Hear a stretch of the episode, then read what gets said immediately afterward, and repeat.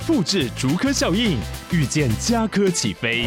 嘉义花园造镇新案 AI 世界城隆重登场，马上把握与嘉科最近的距离。嘉义科学园区无人机产业聚落，华泰名品城打造高铁 Outlet，故宫南院长庚医院县府生活圈 AI 世界城二到三房抢先预约零五三七一七五五五。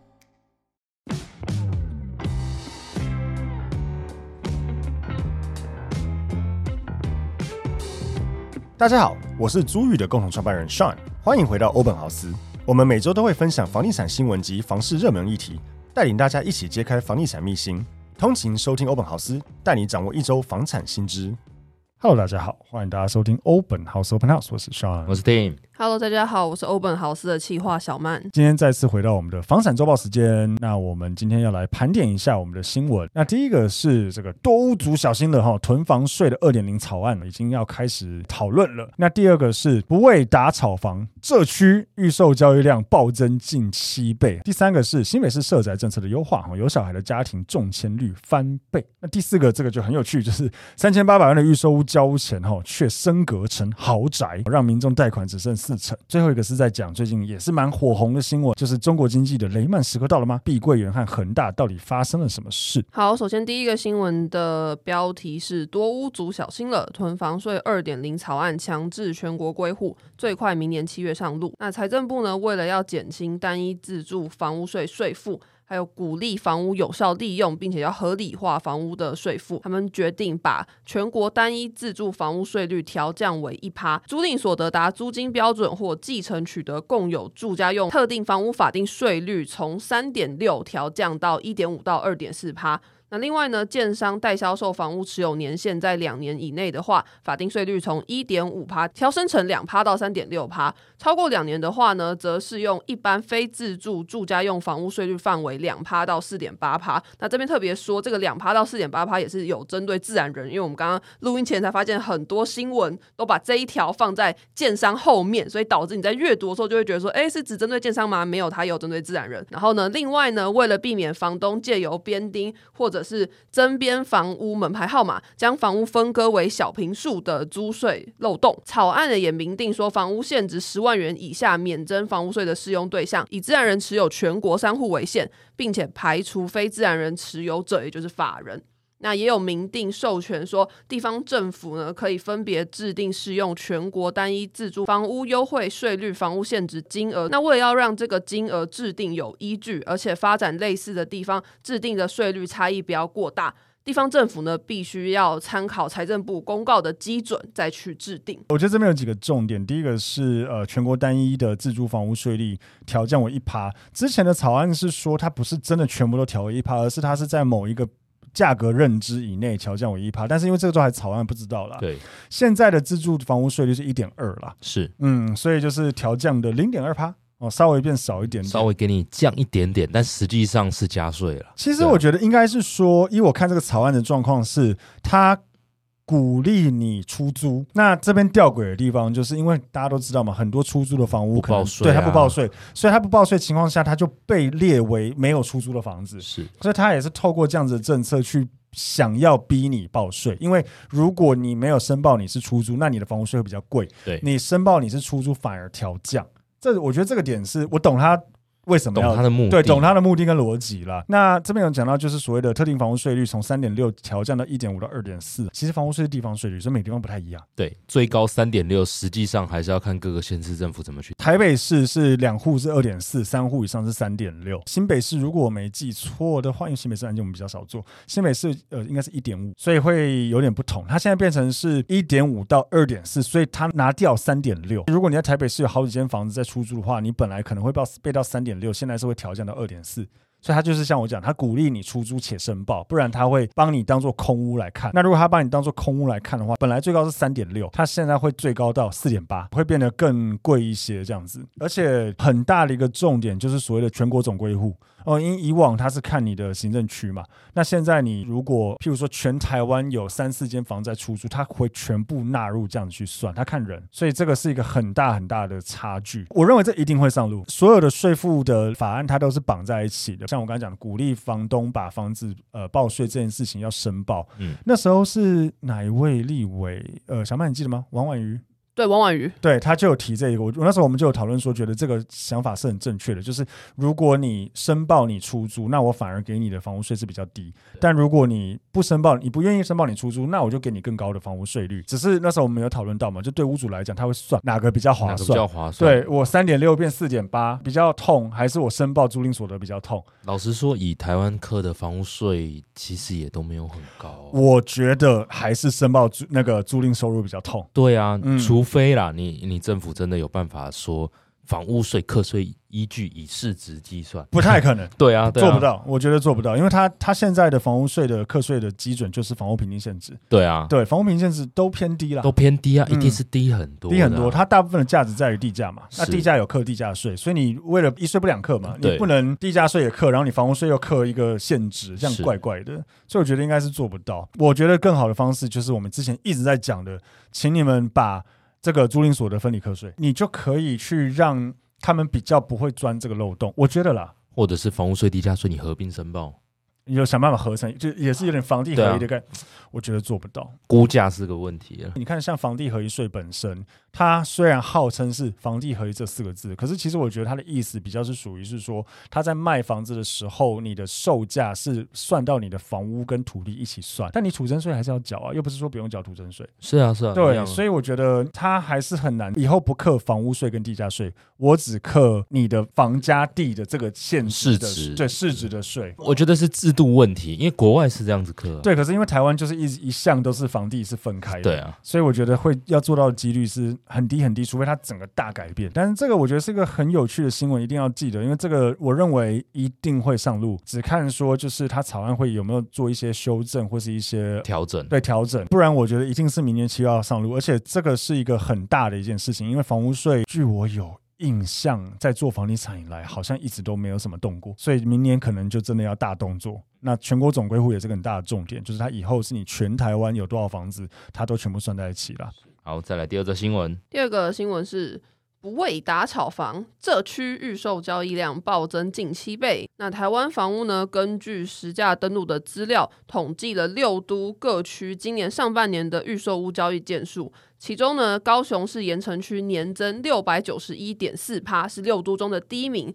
那台南市的中西区的增幅呢，也高达六百趴，是六都中的第二名。第三名呢是台南市的东区，第四名是台南市安定区，两个的年增率呢都超过四百趴。那第五名是台北市信义区，它的涨幅是三百六十六点七趴，也是六都预售屋交易五大成长热区中唯一一个北部的地区。那专家就表示说，刚刚提到的这五个预售屋交易成长的热区呢，都是发展相当成熟的精华区，推案难度比较高，所以需要长期的整合才可以孕育出一个稍微有。有一点规模的指标案，那所以一旦有新案释出呢，就可以获得还不错的销售情况，所以销售期间区域交易量也会因此飙高。那尤其是高雄市的盐埕区，还有台南市的中西区，都是高雄市还有台南市的市区里面面积最小、土地资源最少的行政区，所以呢，受到大案影响交易量能的情形也会更加明显。呼吁呃听众了，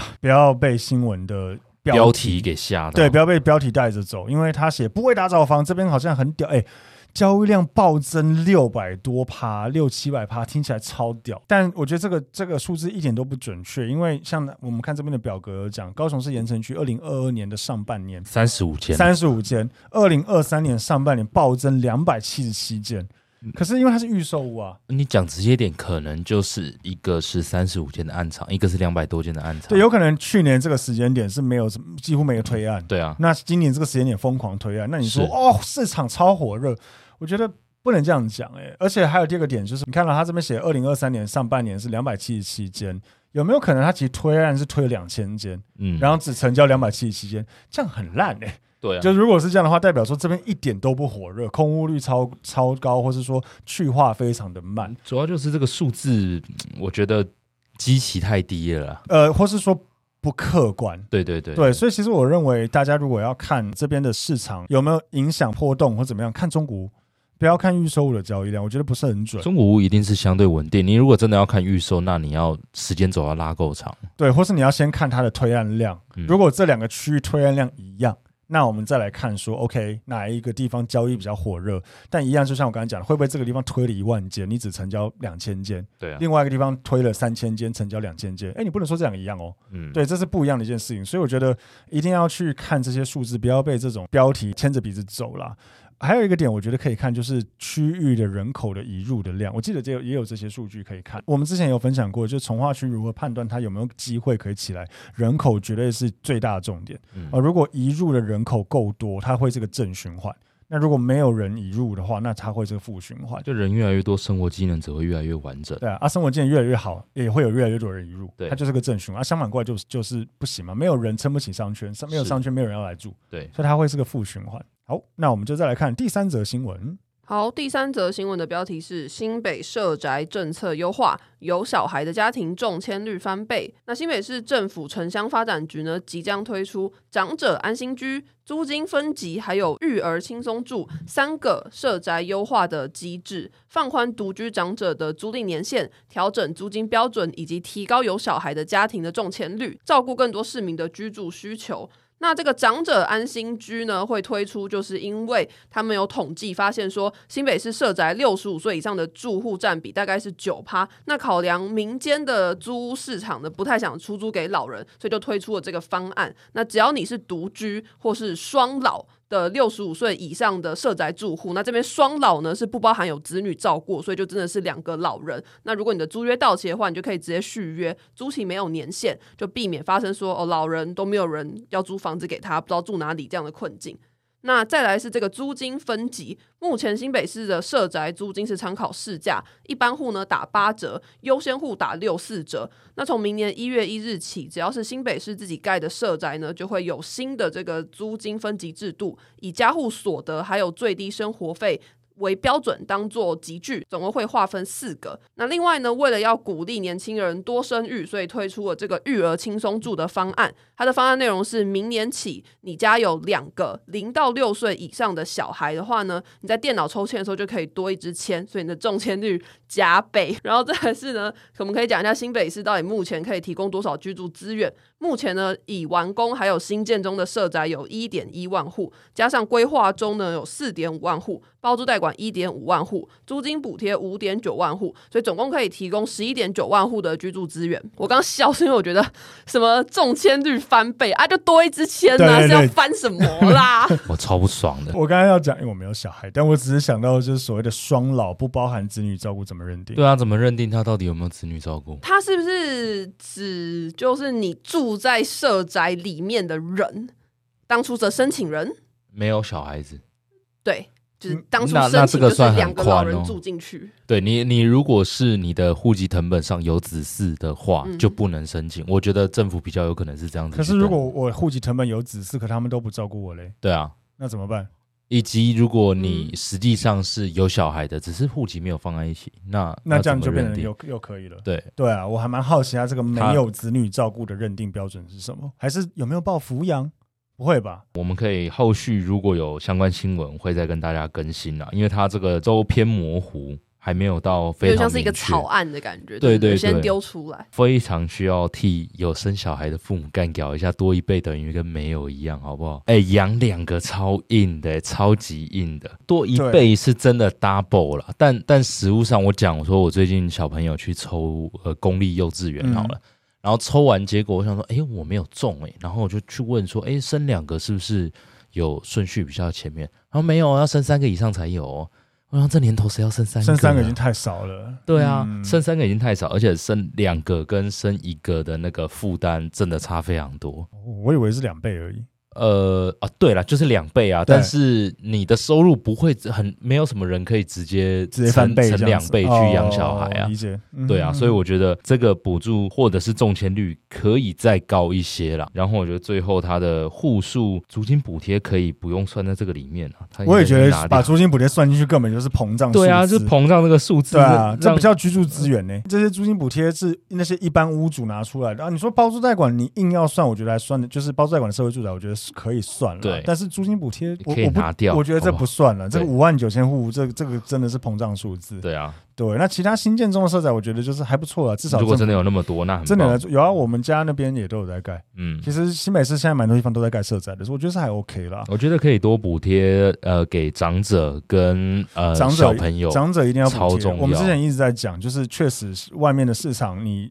屋主不太愿意租给长者，嗯、所以既然政府所盖的房子是不能挑选房客的，所以只要是这样，我觉得政府盖的这些社宅应该要大量的给长者跟一些社会或经济弱势的人。虽然我不知道这样讲会不会被骂，但是实际上就是这样了。对啊，因为一般外面的屋主就不想租给这些人了，是他们就是租屋界的弱势啊。嗯、接下来我们来进一段广告，房东的小确幸来喽。加入租寓的社会住宅包租代管，让我们免费替你管理房屋，还能享有税金减免及修缮补助。想了解更多资讯，欢迎点击 Podcast 下方的资讯栏，加入租寓 Line 官方账号哦。那下一则新闻，第四个新闻的标题是三千八百万的预售屋交屋前却被升格成豪宅，让民众贷款剩四成。这个呢是发生在台中，有一个民众三年前花了三千八百万买下台中某个蛋黄区的预售屋，头款工程款缴纳三成，那这三年来呢也陆续缴交了一千一百四十万，预计贷款七成。结果到了交屋前要申请贷款的时候，银行却只愿意放贷四成，理由是因为它这个区段的新屋价格上涨，建价呢已经超过了四千万的豪宅天花板，所以它就被认定成豪宅产品。那现在银行最多只愿意放贷一千五百二十万，等于说这个民众还要再补一千一百四十万才能入住，那他一下子根本拿不出那么多钱，所以觉得很困扰。那银行房贷专员呢就表示说，确实银行建价是以现值估算。以台中来说呢，很多区域的房价涨幅快速，为了遵守央行对于房贷紧缩的政策，所以目前很多银行在房贷这一块会从严处理。那这样的状况有可能会发生在全台湾吗？有专家呢就表示说，像新竹和桃园这种也是房价飙涨的地方，目前还没有这样的情况产生。那台中会发生，可能是因为下半年有很多当初主攻换屋族的个案交屋潮，才会有这样的事情发生。那台。台中估价师工会的荣誉理事长呢，他就表示说，近期的这个房市金融的紧缩政策，不仅影响到这一些小型建商的资金能力。也会让双北市以外的这些受到四千万元豪宅贷款限制令的购屋族受到影响。我觉得这个蛮有趣的，我我其实蛮少听到这样子的案例的，就直接因为一个政策忽然就出事。应该说对预售屋的话，但这边先讲一下，就是这个现在到底是什么？前几集也讲过，就是豪宅它的认定不是这不是那个新闻讲的一百万单坪以上就是豪宅哈，它是看总价。简单说，台北市就七千万以上，新北市六千万以上，双北以外区现在是抓四千万，所以台中他是抓四千万。那他的意思就是说，三年前他买个预售屋，签约价是三千八百万，结果到要交屋的时候，他去贷款，银行说，嗯，没有啊，我觉得你现在超过四千万，所以瞬间本来当初三千八百万肯定可以贷七成或八成，对，现在剩四成了，哎，这会这真的会违约，对啊，你可能就没钱嘞，直接赔十五趴，对啊，你要怎样？所以我觉得这其实蛮少听到，因为大部分我们所听到的预售屋的状况是，建商是整批跟银行去贷款嘛，就是应该说整批去谈贷款啦，是。他通常比如说我这一这边有两百户。哦，三年后我会交屋。那我现在跟你讲，我会卖一平六十万，那你也认可？对，基本上我们成交的客户大部分对之后来跟你做房贷，对对对，他就是用换取条件的嘛。因为对银行来讲，哎，未来有两三百户可以跟他贷款，不错啊。所以他现在会觉得，OK，那如果你你确实是会卖这个价格，我现在就觉得估得到。嗯，那所以通常会听到预售屋为什么？如果是跟呃建商配合的银行。比较不会有估不到的问题，通常比较容易遇到的问题是你的买方个人的条件，个人条件问题，而不是估不到。对，所以这个会，我觉得这算少见，我不太确定会不会是因为这位买方小姐她是另外找自己的银行，然后自己的银行她估价超过四千，所以当然就只能放四成给她。因为银，我会觉得建商原本的银行应该还是会要以三千八百万的成交价去算，而不是重新估成四千。如果真的政策是呃以每次要贷的时候都还要重估的话，你说未来如果它变这样哦？对啊，那我觉得不止台中啊，桃呃新竹可能也会有这样子的，或是每个地方可能都会遇到啊。对啊，你新北市超过六千，那你现在买个五千九百万的房子就有点危险了。是啊，对啊，现在只能求，如果啦这是真的，他就赶快平转吧。对啊，也我觉得有有点困难了，哎，有点困难。或者是啊，我教你，你把车位跟建商说拆开来签。可是他这个是法定车位，不太能拆。对，好像不太能拆。他可以把装潢拆出来。呃，但是它有可能是毛坯啊，毛坯三千八，那你就无解了。我现在想不到还有什么其他怪方法。对，应该没有。这个我觉得是算蛮少见，但是呃，无论如何，我觉得听众可以记得一下，就是我们刚才讲到的豪宅的限制、贷款的限制。所以如果在这个边上的话，嗯、快要到达了，还是要注意一下，有可能自己要注意一下，嗯，有可能会发生这件事情。是，尤其跟你的中介讲一下。对对，嗯、这个很重要。再来第五则新闻。好，最后一个新闻是中国经济的雷曼时刻到了。碧桂园和恒大到底发生什么事？那我先说，我觉得这个新闻真的是又臭又长，可以衍生东西实在是太多了。所以呢，我这边就是大概精简的整理一下恒大是什么，然后碧桂园是什么，还有对台湾有什么影响这样子。好，那首先我们可以先讲到恒大，恒大呢。呃，他会被拉进来讲，是因为他在二零二一年的时候有发生过债务危机。那他当时是中国最大的地产开发商之一，但是呢，因为他不断的迅速扩张版图，而且资金杠杆开得太大，所以他在二零二一年的九月就爆发了债务危机，出现了很严重的债券违约，成为当时全球负债最多的房地产开发商。那他总共积欠供应商、债权人还有投资者超过三千亿美元，换算成台币的话就是九兆。六千七百零五亿元，相当于二零二零年中国 GDP 的两趴。那他会被拉来讲，是因为他八月十七号的时候呢，依据美国的破产法第十五章，在纽约申请了破产保护。好，那接下来我们就可以再讲到碧桂园。那碧桂园呢？它是中国的一间以房地产开发为主要的大型综合企业，它有超过三十年的发展历史，曾经呢被称为是中国房市的资优生，就是那种所谓的什么大到不能倒的其中一间这样子。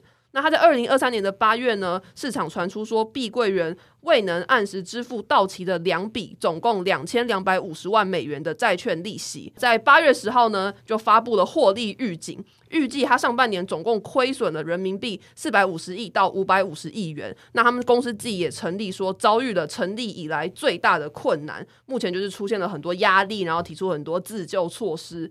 那碧桂园旗下的预售开发项目呢，是刚刚提到的恒大集团的四倍之多。然后有业界就分析说，如果碧桂园出事的话，可能会比恒大更严重，因为碧桂园如果倒了，就会影响到很多的民营房企，或者是这个危机会扩散到整个中国的房地产还有金融市场。那我自己的体感呢，是我特别去那个中国的抖音看一下这个中国网友的评论，发现很多中国人都在那边留言说什么，他已经买了那个碧桂园的房子，然后可能比如说什么明年五月要交屋，还是二零二五年要交屋，然后现在就非常紧张。对对对，不知道怎么办，什么还可以领到房产证吗？什么还没领怎么办？这样，所以我觉得应该是真的，很多人都就是中国很多的那些买房的人在紧张。这样，一个研究员他就说，因为碧桂园很多开发项目都集中在中国的三四线城市，那这些地方的房市就更低迷，严重的供过于求。那目前他未交屋的房源大概是九十万套，所以如果真的出事的话，就会有九十多万个购买这些房子的人受到影响，危机呢就会波及数百座城市。那刚刚前面提到的这个碧桂园跳票的两笔美元的债息，现在是处于三十天的宽限期以内。那它九月二号到期的这个境内债呢，也传出说可能会展期三年偿还。那从二零二三年的九月到年底呢，他们这间公司还有很多笔这个债务要去兑付，总金额大概是一百八十亿人民币。那现在就是在债务重整中，然后希望这个中国这个习大大可以出手救援。习大大好像身体不太好，前阵子有个，好像昨天还今天有个新闻说他去参加我忘记什么会议，然后看起来步履蹒跚，且开会的时候都在打瞌睡。真的假的？吃太饱了，对对，太累了这样子。不过，哎，我觉得这事情超严重。新闻有讲到，就是会不会是这个雷曼兄弟这个中国版有没有？嗯，我觉得毁了。嗯，我因为我觉得它的规模。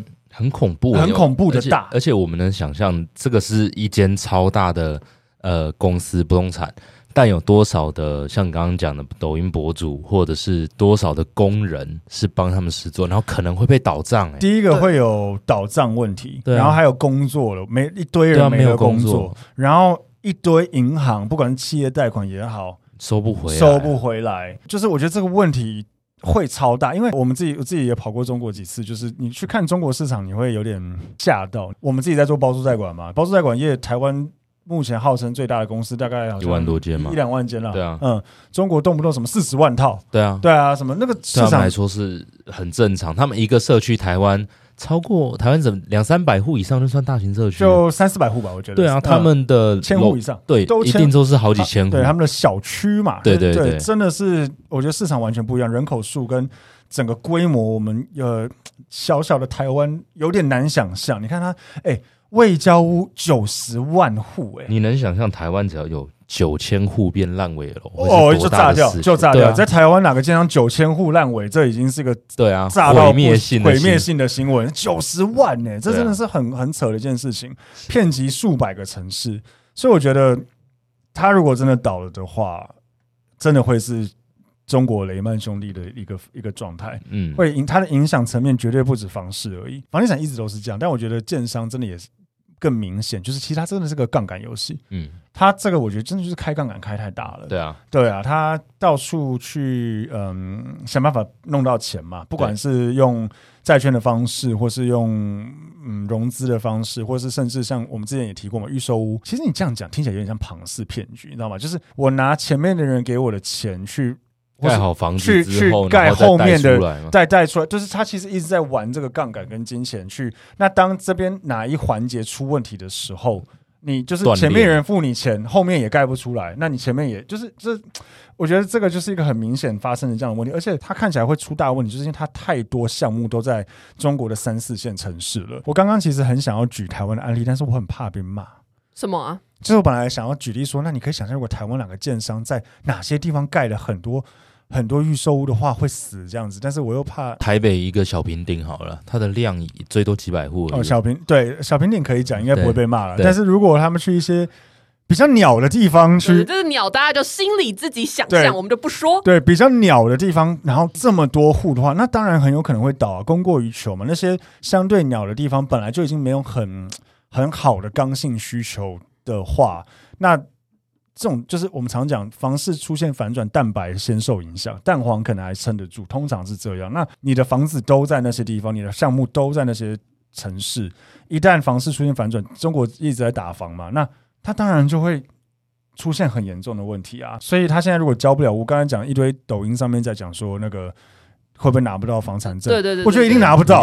我觉得一定拿不到，除非真的官方因为真就中国官方真的觉得对，真的觉得这太严重，他愿意跳下来救，不然我觉得这个问题超大的。是啊，嗯，但是呃，当然我们可以分享一下，说就是第一个会不会影响台湾啦？金管会呢有针对国内所有上市贵公司进行调查，没有任何一间投资碧桂园。对，所以应该不会影响。那我觉得它有可能是一个呃。扩散性，因为它倒的是美美美国的那个债券吗？